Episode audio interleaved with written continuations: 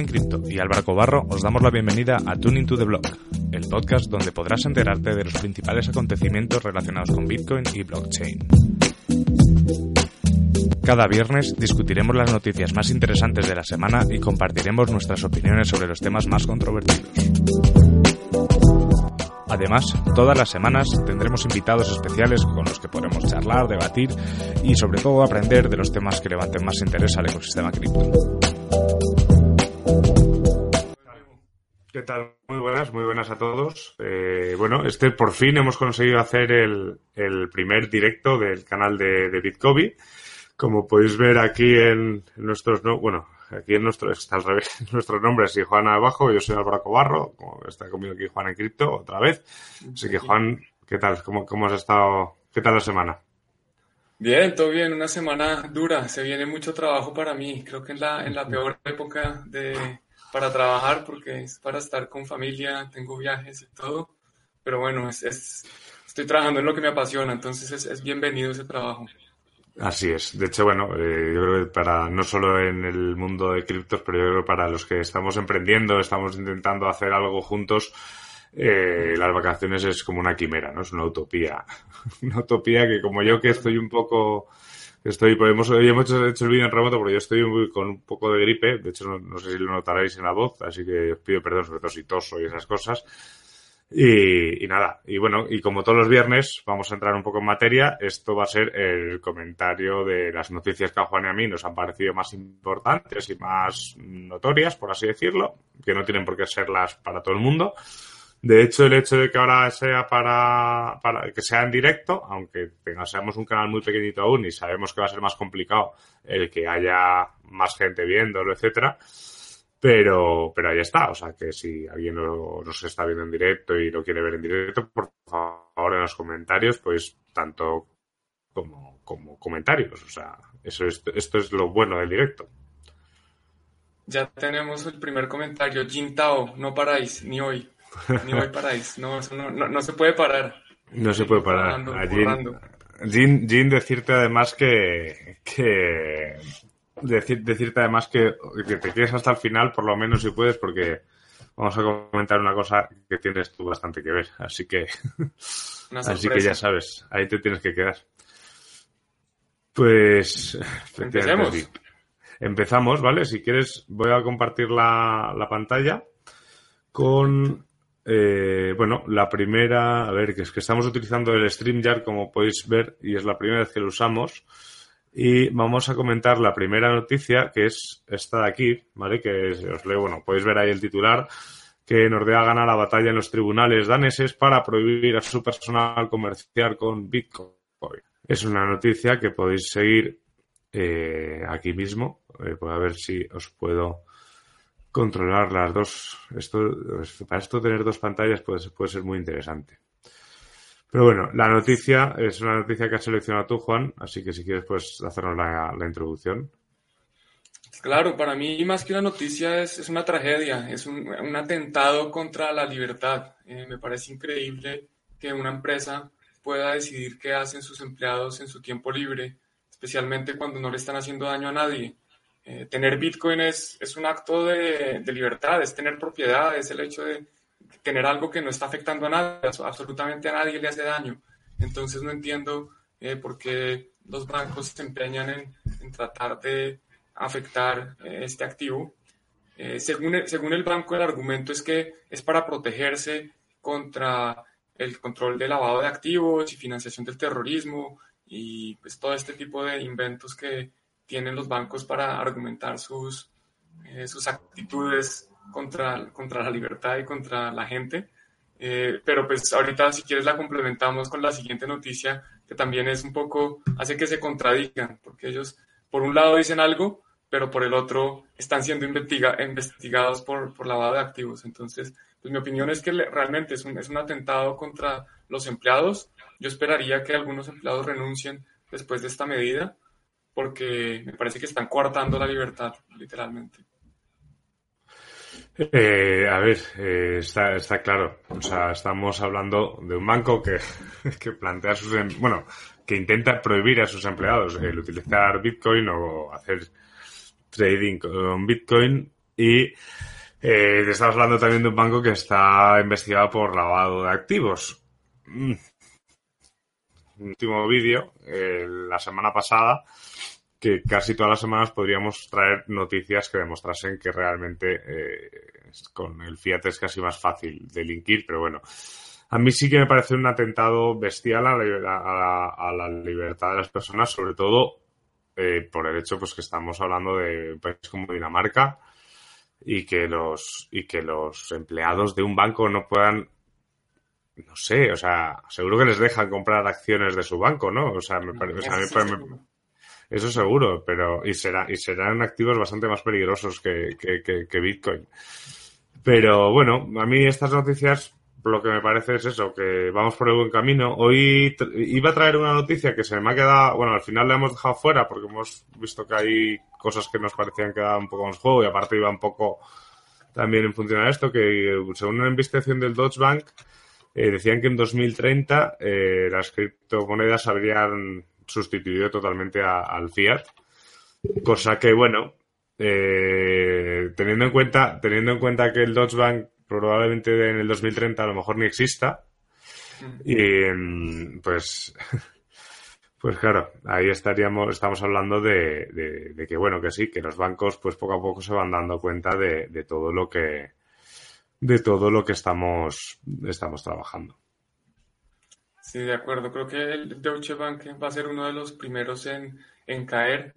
Eh, cada, cada mes no hacen más que despedir empleados, cerrar áreas, tratar de concentrar su negocio en los productos más rentables. Vamos a ver qué pasa. Pues eh, por el bien de, la gente, ojalá no sea tan grave, pero, pero pues bueno, vamos a ver, vamos viendo, porque también eh, una noticia que no, que no incluimos es que Alemania, eh, creo que la semana pasada, están tramitando un, proyecto para que a partir de enero del próximo año los bancos puedan empezar a manejar cripto a nombre de sus clientes. Entonces, pues creo que eso les puede abrir una pequeña ventana de oportunidad para, para que evolucionen y para que se modernicen. Vamos a ver cómo lo toman, quiénes lo aprovechan y bueno, realmente si, si empiezan a competir con, con negocios cripto.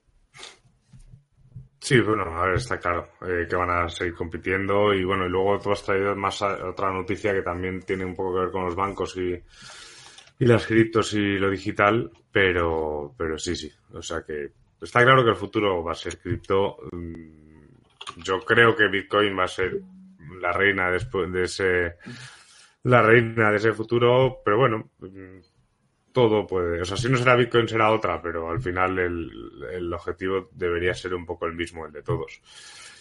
Pues si os parece, eh, vamos a pasar a la siguiente noticia, que es una noticia que a mí me ha llamado muchísimo la atención que es esta de aquí. Más o menos lo que viene a decir la noticia es que el 64% del suministro de Bitcoin no se ha movido desde el 2018. ¡Wow! O sea, esto es lo mismo, mm. esto es lo mismo que, gritar, que gritar esto de aquí.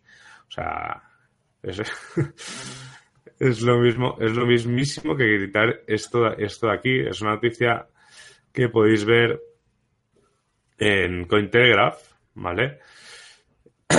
Eh, a mí, personalmente es una noticia que me ha llamado muchísimo la atención porque yo soy de los primeros que siempre ha defendido que Bitcoin eh, tiene sentido si lo usamos, ¿vale? O sea, no estoy entrando en, pues, eh, por ejemplo, el otro día en Bitcoin había un debate, ¿no? Pues que si Bitcoin Cash eh, cumplía mejor las funciones de, de, dinero, de, o sea, de dinero como, como método de intercambio, si Bitcoin era más pensado como, como reserva de valor. Y si es cierto que desde, bueno, desde el pedazo de bull run que tuvimos a, finales de 2017, principios de 2018, eh, siempre se ha predicado la idea de, del hold y, hay que mantener y compra y, aguanta, compra y aguanta. Y yo soy partidario, obviamente, de, comprar y aguantar. Yo siempre he dicho que, bueno, que por lo menos un Bitcoin, eh, o sea, tienes que entrar en el club de los de la gente, porque puede haber 21 millones de bitcoins, ¿por qué no tener uno, no? Pero lo demás, bueno, a, partir de ahí ya organízate, pero también ten una partida de Bitcoin para poder utilizarla, porque al final con, es, creo que es como se va a conseguir de verdad la adopción, no diciéndole a alguien compra tus bitcoins y guárdalos, sino intentando pagar con esos bitcoins otros servicios. De hecho, bueno, Andreas, Andreas Antonopoulos lo, lo aconseja así, ¿no? Que cuando alguien dice que quiere empezar en Bitcoin, en lugar de decirle que compre Bitcoin en un exchange, eh, pues diré que, intercambie bien esos servicios por, por esos Bitcoins.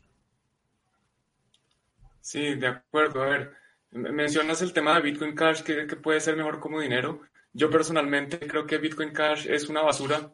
Eh, para las personas que, que, saben lo que es el dinero, saben que tiene que tener tres propiedades, no es únicamente medio de intercambio, sino que debe servir como depósito de valor y como unidad de cuenta. Obviamente el tema de unidad de cuenta estamos un poco más lejos, sin embargo, por ejemplo, las altcoins, algunas personas las miden en términos de Bitcoin. Yo cobro una tarifa fija en Bitcoin, independientemente de si el Bitcoin baja o sube. Seguramente cuando Bitcoin se dispare me tocará ajustar la tarifa, pero el punto es que eh, para que un activo sirva como transferencia de valores porque tiene eh, porque la gente lo quiere, perdón, como transferencia, sí, como método de intercambio, es porque la gente lo valora. Eh, si lo que quieren hacer Bitcoin Cash es que la gente solo lo mueva y lo mueva, no hay incentivo a guardarlo y por lo tanto no hay incentivo a retenerlo. Y eso pues hace que simplemente si yo no lo quiero retener, pues lo trataré de usar lo más pronto posible y eso hace que no tenga valor, que no sea apreciado. Entonces yo en este, justo en este momento estoy eh, parte de lo que les contaba que estoy ocupado es haciendo, preparando un curso para una universidad en Colombia y estoy escribiendo el capítulo de la historia del dinero, que espero poder compartirlo con ustedes para que entiendan un poco por qué eh, no es razonal, no es más bien, ¿cómo sería la palabra?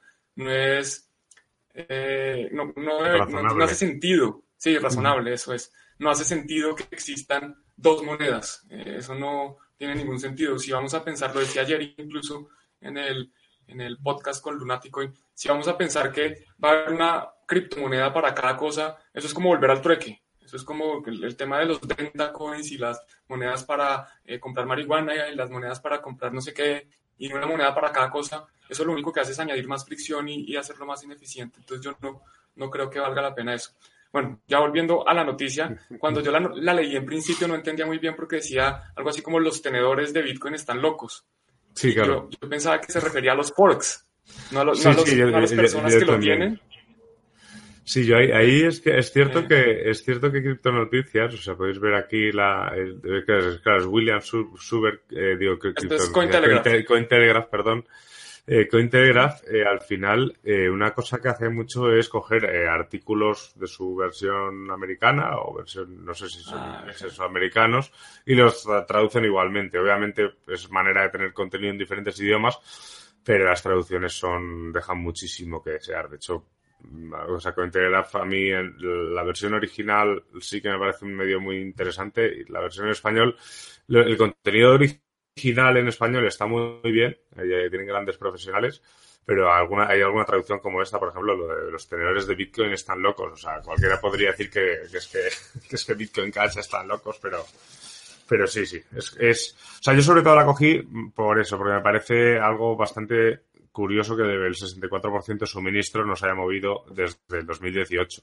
También es cierto que esta semana habían hablado de que se habían movido el récord en volumen eh, ayer o antes de ayer. Eh, no sé si sí, se movieron millones en, en, una hora.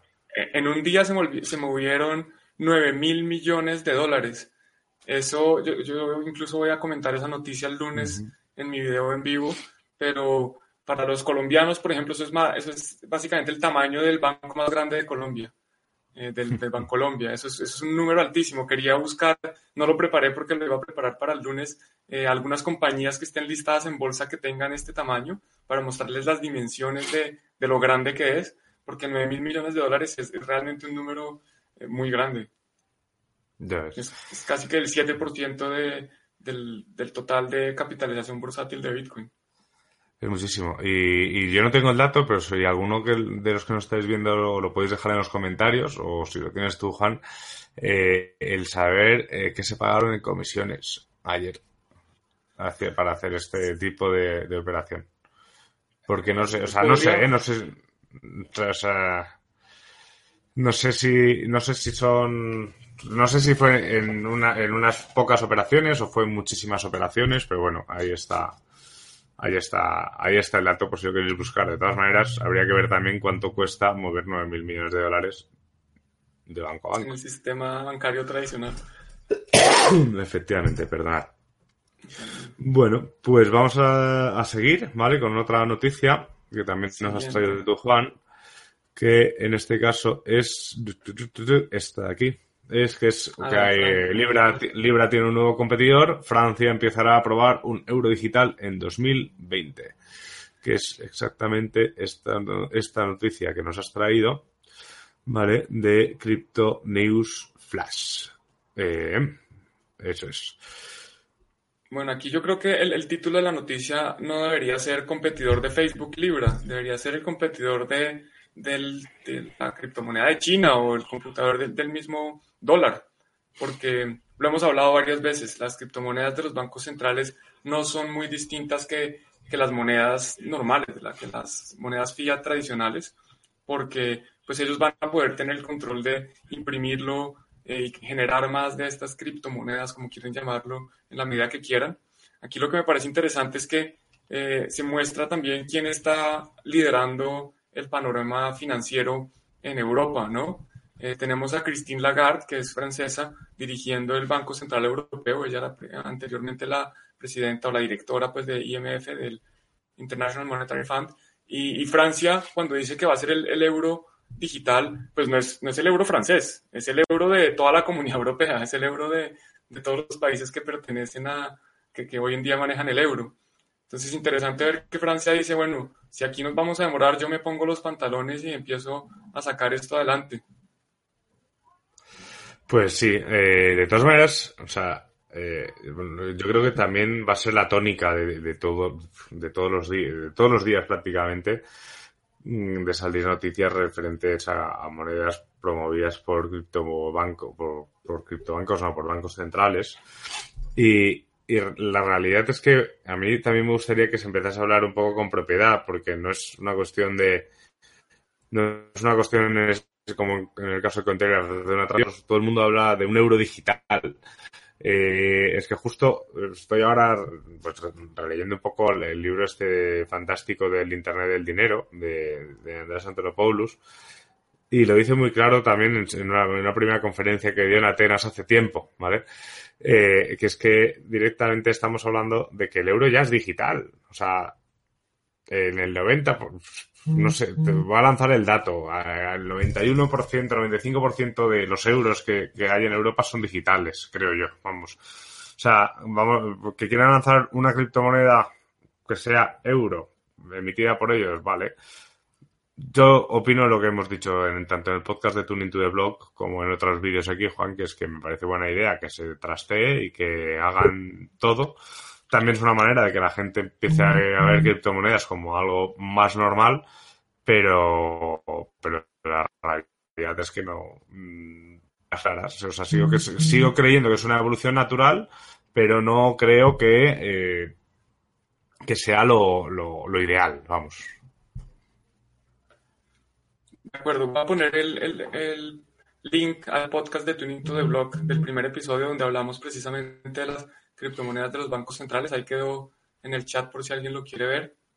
Eh, y sí, bueno, yo creo que ya podemos seguir porque seguramente todos los días, todos los días van a salir noticias sobre los bancos centrales emitiendo eh, sus criptomonedas. Yo personalmente creo que no están listos, creo que no tienen suficiente conocimiento de la tecnología, las potenciales implicaciones y tampoco pueden pensar en, dejar gente por fuera. Es increíble que vayan a obligar a la gente a tener un móvil para poder utilizar dinero. ¿Qué hace una persona que no tiene móvil? No puede tener dinero, no puede tener cómo hacer para transferir valor. Si al final es, al final es un poco como todo, o sea, estamos que sí, el otro día venía, un amigo mío, se va a meter mucho en el mundo de startups y tal, y me contaba eso, que en la MT en Madrid dentro de poco íbamos a, poder pagar el autobús con, solo un escanearnos la cara, ¿no? Eh, a mí eso me parece una violación gordísima de, la privacidad, de, más de la privacidad de la gente, no sé, es algo muy moderno, está muy chulo, pero mm, no sé, nos está viendo Antonio, que es profesor de, ciberseguridad de, de Bitcoin, y, que, bueno, y creo que tiene una opinión muy formada. A ver si un día se viene con nosotros y hablamos de ciberseguridad en, tanto en tu, en tu blog como, como aquí en, en, Bitcoin TV. Así que, vamos a vamos a pasar al vamos a pasar a la siguiente noticia, la penúltima noticia de hoy, que es una noticia que ah no, perdona, a la antepenúltima, que es esta de aquí es que el FBI detiene a Virgil Griffith por dar una conferencia sobre criptomonedas en Corea del Norte. Eh, he elegido esta noticia porque es una noticia que ha creado bastante, bastante controversia, ¿vale? Este, yo la he cogido de, de un artículo de Rafael Gómez Torres de Criptonoticias en el que, bueno, en el que cuenta un poco, pues eso, que esta persona eh, se fue a Corea del Norte a una conferencia, eh, dio una charla sobre criptomonedas y a la vuelta el FBI le estaba esperando en el aeropuerto de Los Ángeles y le detuvieron por colaborar con un enemigo expreso de Estados Unidos. Eh, a mí, personalmente, es una noticia que, por un lado, entiendo que pueda haber una controversia. o sea, de hecho, creo que es algo que se ha, se ha comentado en Twitter mucho, por gente además que con la que tengo muy buena relación. Y, y realmente, a mí personalmente, las criptomonedas creo que es algo que nos.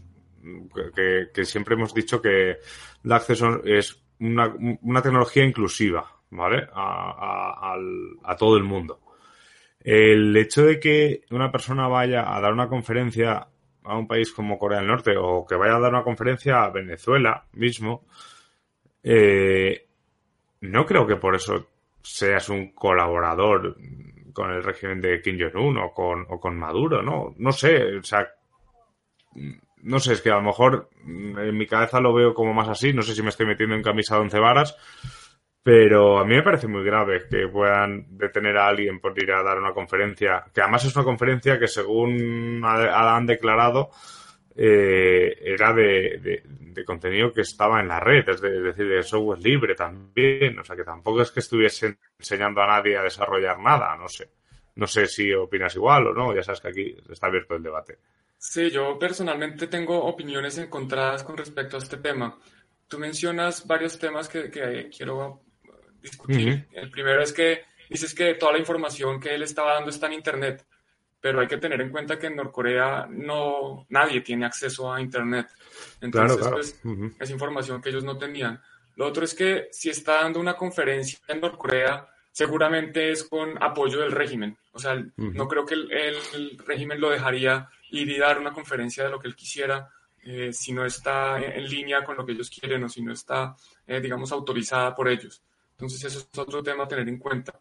Y por último, independiente de, si estoy de acuerdo con lo que hizo o no, entiendo la posición de Estados Unidos y es, oiga, este es un enemigo nuestro, usted está yendo, usted está, sí, vaya a dar, eh, a entrenarlos en temas de seguridad informática, en temas de tecnología, de eh, criptografía, pues es una amenaza y, y, tenemos que investigarlo bien. Yo no, de acuerdo, lo que digo es, yo no estoy defendiendo al gobierno, estoy diciendo que lo entiendo. Tampoco defiendo a Virgil porque me parece que él estuvo advertido, le dijeron, oiga, no vaya. Los ciudadanos americanos creo que incluso tienen bastantes inconvenientes para poder ir a Norcorea. Cualquier persona tiene inconvenientes para ir a Norcorea. Entonces, pues es, es controversial. Tengo, como les digo, opiniones encontradas. Por un lado, yo soy total defensor de la libertad. Entonces, en ese sentido, pues que cada uno haga lo que quiera si no está afectando a los demás. Lo que pasa es que en este caso es difícil saber si, si realmente está afectando a los demás, si, representa una amenaza o no eh, para Estados Unidos. Entonces es, es difícil. Es, es, es, que es un tema contra, o sea, o sea yo puedo entender que, que, sí, que sea Norcorea pues un, enemigo de, de, Estados Unidos y que no puedas ir a enseñarle más, más controvertidos, pero claro, yo lo pienso y si ahora resulta que, no sé, que, que, el régimen de, Kim Jong-un eh, decide pues dar acceso, no sé, a la gente para que utilice Bitcoin como moneda y empieza a, a, eh, a, ver, obviamente estamos hablando de utopías, o sea, no creo que, o sea, una cosa es que, que Corea del Norte utilice Bitcoin para, para comerciar con, yo qué sé, con otros países y saltarse restricciones que puedan tener a que dejen utilizar a su pueblo eh, ese Bitcoin, ¿no? Para, para, o sea, que den acceso a Internet a la gente para, para poder utilizar Bitcoin con el resto del mundo. O sea, son, son cosas controvertidas y que, bueno, eh, me parecen me parecen que pueden dar para muchísimo debate. Pero por esto mismo, o sea,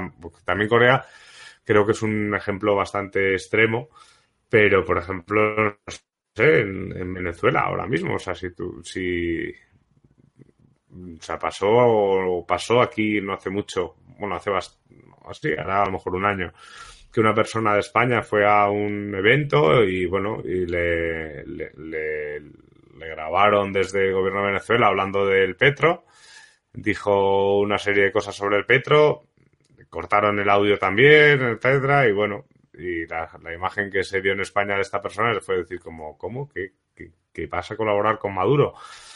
Dices, bueno, esta persona también podría haber estado, yo qué sé, dando simplemente una charla sobre criptomonedas. No sé, creo que también, mm, en mi opinión, si estamos hablando de, de criptos y de software libre y de todo, mm, tiene que haber cabida para todo el mundo y debería haber un poco Mm, una libertad de circulación de, de por lo menos las personas sin que se les juzgue por, por ir ahí a hablar de algo, no sé, a mí no me importaría ir a hablar de Bitcoin a, a Corea del Norte.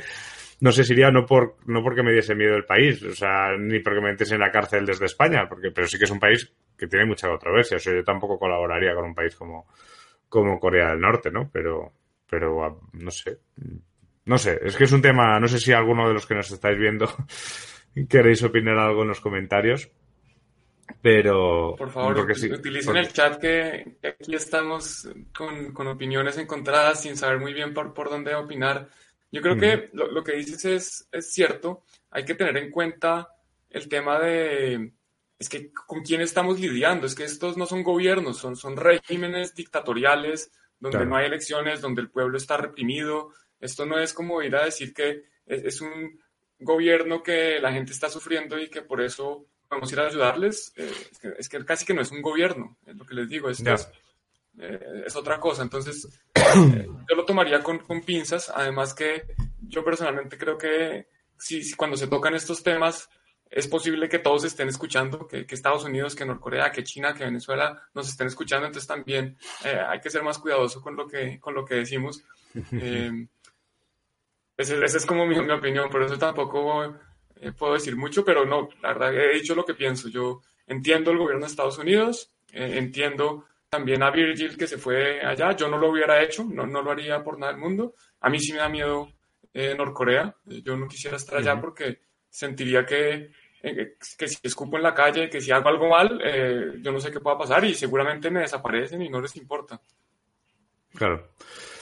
Pues sí, es un tema controvertido y salvo que alguien comente en los en los comentarios, que veo que no, eh, vamos a pasar vamos a pasar al, a la siguiente noticia, que es una noticia que Antonio Bravo nos ha compartido hoy en el canal de Bitcoin. Me ha parecido una, una noticia bastante interesante que es un artículo de, Gustavo Godoy preguntándose por qué Satoshi limitó el suministro de Bitcoin a 21 millones.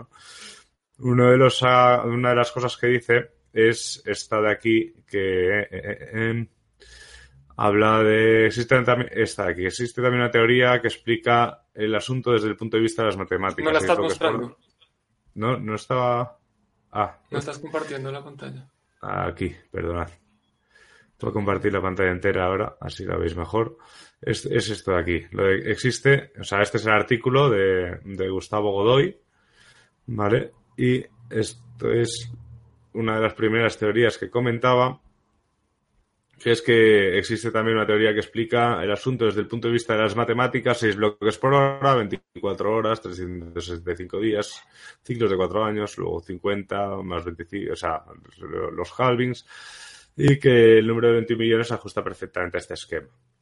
También dice, que esa también dice que esa teoría le parece una chuminada muy grande que no contenta a nadie. Por lo tanto, eh, es hay muchas, no sé, hay muchas historias. No sé qué opinas tú, Juan, de por qué Satoshi decidió poner 21 millones, o si tienes alguna idea. A ver, yo, yo primero creo que él no decidió el número de, de 21 millones, él o ellos no decidieron el número de 21 millones. El 21 millones es un resultado, no es un número, no es un input, no es, no es un número que ellos ponen, es un número que resulta de eh, la disminución de la recompensa cada eh, 2.100, ¿qué? 210 mil bloques o lo que sea, ahorita no, estoy seguro, pero es un, es un número que es un resultado y adicionalmente no es 21 millones, es un poquito menos. Eh, y, yo no entiendo por qué le damos tantas vueltas a, este número cuando si fuera un millón o cien mil millones o, tres o cuatro o diez, es indiferente. Eh, el hecho de que Bitcoin sea divisible lo hace que en, total sea uno, sea una unidad. Al final, cuando se terminen de emitir todos los Bitcoins, es independiente si hay un millón o si hay 21 millones. Alcanza para todos porque se puede dividir y el que tiene, digamos, 20 eh, de 21 millones tiene el, lo que sea el 93%, lo que sea que ese número de, que sería lo mismo que tener 930 de 1000. O sea, no, eso no cambia en nada. Eso no, no, no, entiendo por qué le dan tantas vueltas a esto. Yo no, yo no casi que ni discutiría el tema de, de los 21 millones. Sí, al final yo creo que, a ver, es como eh, ahora mismo en Madrid que está que está la, la, cumbre contra el clima, ¿no? Y ves que todos los, o sea, contra el cambio climático y ves que todos contra los el clima. La, la, vamos a destruir el clima. el clima. Hombre, teniendo en cuenta que hay patrocinadores como Coca-Cola por ahí, eh, es poco, tiene sus cosillas, ¿no? Pero, o sea, por ejemplo, en, en esta cumbre que deberían tratarse temas súper importantes que nos atañen absolutamente a todos, por mucho que gente diga pues que no es tan importante o lo que sea, pero la mayoría de periódicos españoles, todos los titulares van hacia, hacia Greta Thunberg, que, es una, una, figura a la cual yo respeto muchísimo, pero mm, al final vende mucho, ¿no? Y también es cierto que hablar de Satoshi eh, vende mucho. Mm, artículos sobre quién es Satoshi, eh, por qué Satoshi no es esta persona, o si es esta la otra, o por qué Satoshi pensó esto, pensó lo otro. Eh, son artículos que obviamente traen tráfico y, bueno, en momentos de bullrun traen aún más tráfico, pero eh, yo creo que al final, a mí, de, de, Satoshi había, creo que había una, en el libro de Satoshi había un comentario también que, que, que mencionaba que Bitcoin en unos años iba a ser utilizado por todo el mundo o por nadie. O sea, el propio Satoshi tampoco imaginaba eh, hasta dónde podía llegar. Y, no sé si en su cabeza, en su mente, o en la cabeza de ese grupo de personas, si es que era un grupo de personas, eh, eh, pensaba que a día de hoy Bitcoin estaría como está. En cuanto a uso, no en cuanto a desarrollo no quiero entrar tampoco en, debates de si se quit sí o si se quit no y, bueno y, PSV y, esas cosas. Sí, ahí de, acuerdo, puede ser más como clickbait, como tratar de llamar la atención. Creo que igual nos toca a todos. Eh, yo, he caído en esta trampa de poner un titular que trato de llamar la atención para que la gente vea el contenido, pues es, es parte de lo que, de lo que, de cómo funciona el mundo de hoy. Eh, pero bueno, de acuerdo, pues me parece, si quieren seguir haciéndolo, síganlo haciendo. A mí personalmente no me interesa mucho ese tema. Vale. Y vamos a terminar eh, con más que una noticia, a mí es una iniciativa que a mí me ha gustado muchísimo y entonces eh, os la voy a... Pues estoy aquí, estamos experimentando con el StreamYard y se va aprendiendo, no hay problema. Se va aprendiendo, se puede decir que se está la ENACE Libros Bitcoin. ¿Vale? Que en este caso, ahora yo así, si le doy aquí, ahí ya veis, has visto, voy, voy viendo. Eh, os he querido eh, compartir esto. Es una iniciativa de nuestro amigo Jin, Jin Tao, que es pues, una de el primero que ha entrado en el live de Bitcoin TV, ¿vale? Y estamos hablando de que, bueno, es un, es, es, una página web que, han, creado en el cual van juntando pues diferentes libros en español, ¿vale? De Bitcoin. Eh, y de una manera pues de tenerlo fácil y comprarlos, ¿vale? Yo, por ejemplo, para probarlo compré el Internet del Dinero de Andrés Antonopoulos el otro día en inversión de etapa blanda y a los dos días estaba en casa y perfecto. ¿Por qué os he compartido esto? Porque realmente me parece una grandísima idea.